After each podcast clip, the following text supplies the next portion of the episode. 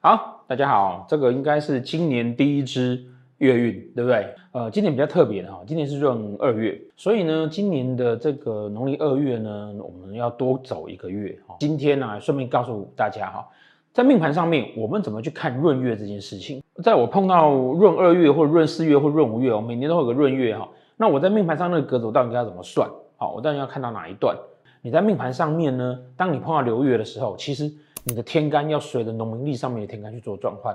那农历上面呢，呃，同样一个月份呢，它的阴历的月份的走法跟它天干的走法不一样。虽然天干是照太阳历的走法，好，那这个我们在之前影片都有介绍过。所以如果说你的二月份可能会碰到两个天干，那你在二月的这个流月的命盘上面的那个天干就要随着那个时间点去做转换，这样子那个精确度才会出来。好，那同样的另外一个问题就是像闰月这件事情，坊间一般的闰点大概有几个哈，一个就是呃，不管是闰几月，比如说你闰二月，那就是照二月算，也就是说呢，你的命盘上面呢，流月的那个命宫二月是那一个，闰二月也是那一个。好，我们举例来讲，在命盘上面要找要找月份哈，要找月份哈，好，从寅的这个位置看，好，寅这个位置呢叫斗君，好，那寅的这个位置呢是什么宫位？好，你的流年的那个宫位就是你的一月。哦，举例来说，如果这个位置是夫妻宫，那那今年的流年在二零二三年在这里，那流年夫妻宫是这个位置，所以这个位置就是二零二三年的一月。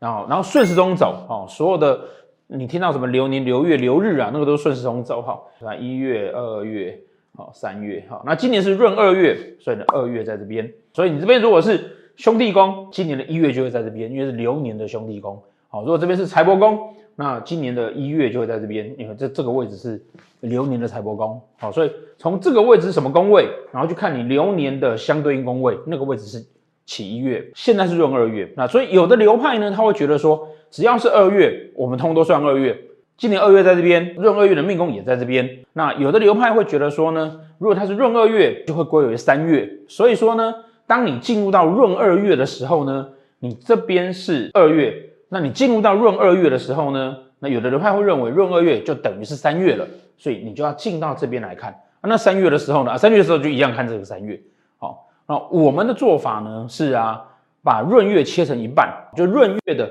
前面十五天，一初一到十五看的是二月，十六一直到后面的这个二九，好，看的是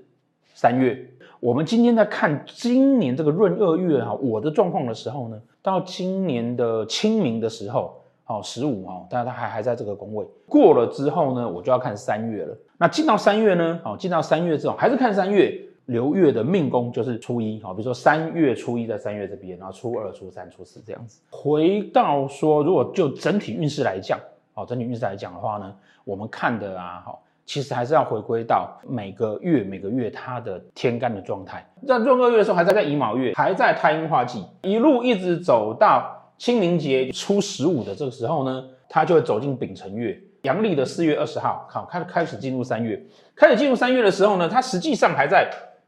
还在丙辰的状况，好，也就是说呢，从四月五号开始到四月二十号这一段，它都还在丙辰月的状况。天同化禄，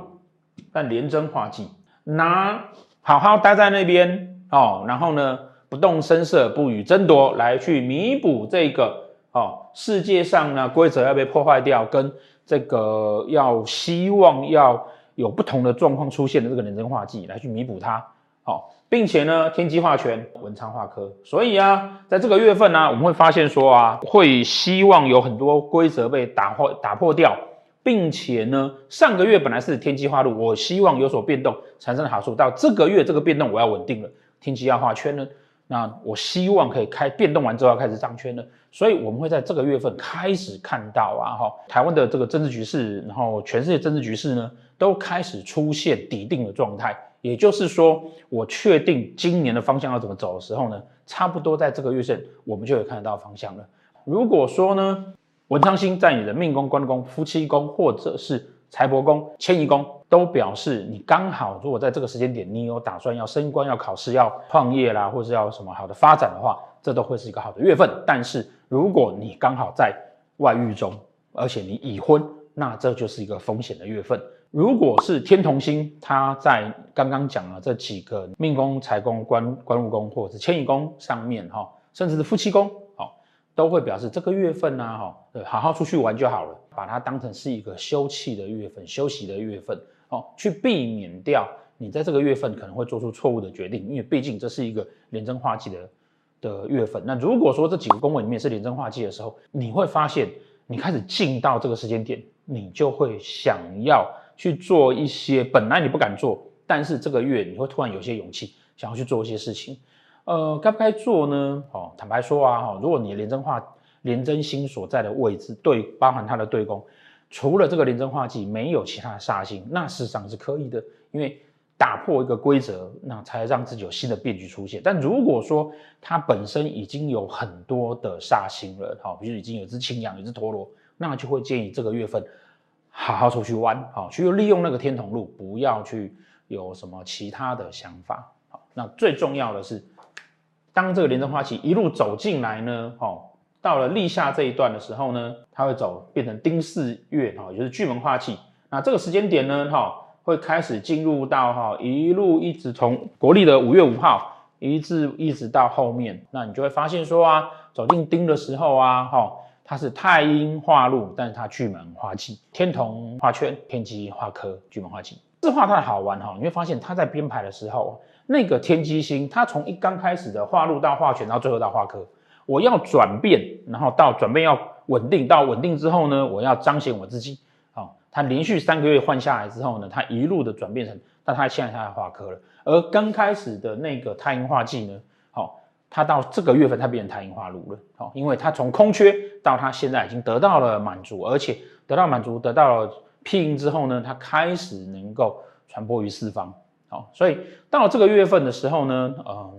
应该啊，哈，台湾大概那个谁要选举，然后那个美国的形态，然后全世界的那个各自各自的态度，哈，然后包含乌克兰战争，哈，在这个月份应该都会。大致的就底定了，好，方向怎么样？大致都底定了。底定完之后，好，一定还会有人不满意，好，一定还有人不满意，所以呢，它才会产生巨门化忌，所以开始会有各种争吵跟纷争，会在做最后的这个，你要说它协调也好，协商也好，其实就是在做最后的那一点点抗争，好，那这个是剧本化忌的产生，但是没有用啊，好，因为这是一个天同化权哦，但不动如山的一个月份啊。所以呢，如果到了这个月份里面呢，我们就会发现说啊，整年度的局势哈，差不多在这个时间点就已经确定了。今年你如果想要做什么，或者想要想要努力什么，你差不多在这个时时间点就要决定了。哦，如果还没有办法决定下来的事情，也就表示今年呢，啊，你本来的那个想法哈，可能不适合在今年。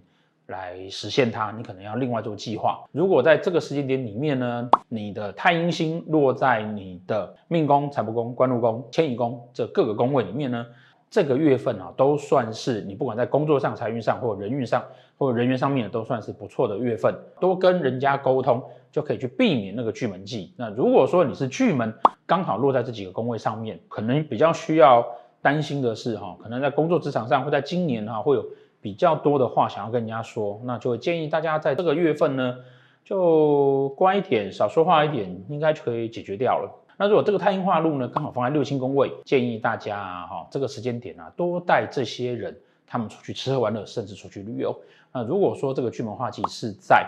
我们刚刚说这六亲宫位里面哈，是跟人有关系的这几个，嗯，这个月份就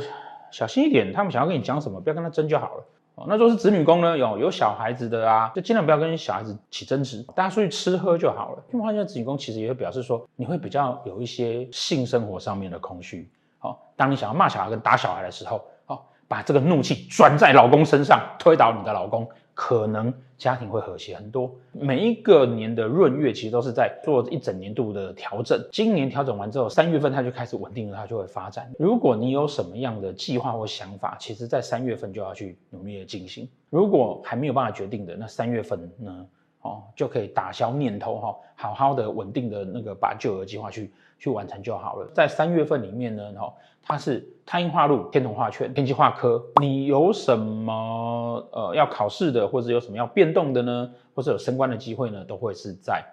天机化科的这个时候。如果三月份你的命盘上面，你天机星在你的官禄宫或者你的命宫，如果是天同化权在你的命宫、官禄宫或财帛宫的话呢，好，这就表示说啊，你有什么要做的事情呢？好，可以在这个月份了哈，很稳定的、顺顺的，不要急躁就去完成它。今年一直跟大家提到说啊，哈，今年是一个容易闪离的一年，哈，闰二月跟三月啊，它都会是具备今年这个闪离的迹象，都符合在这个月份里面。为什么呢？因为啊，不管你是巨门化忌，容易跟人家吵架，不不安全感，或者是廉贞化忌，你希望要来个不一样的世界，都是有风险的。这样的情况之下呢，都会建议大家不要去背着这个环境的这种，不管你要讲它磁场也好，或者社会氛围也好，哦，去牵着走，而去让自己做一些其实做完之后你背后会后悔的事情。好，那这个月份呢，你看哦，它不管是天同化禄或者天同化权，它都在告诉你说，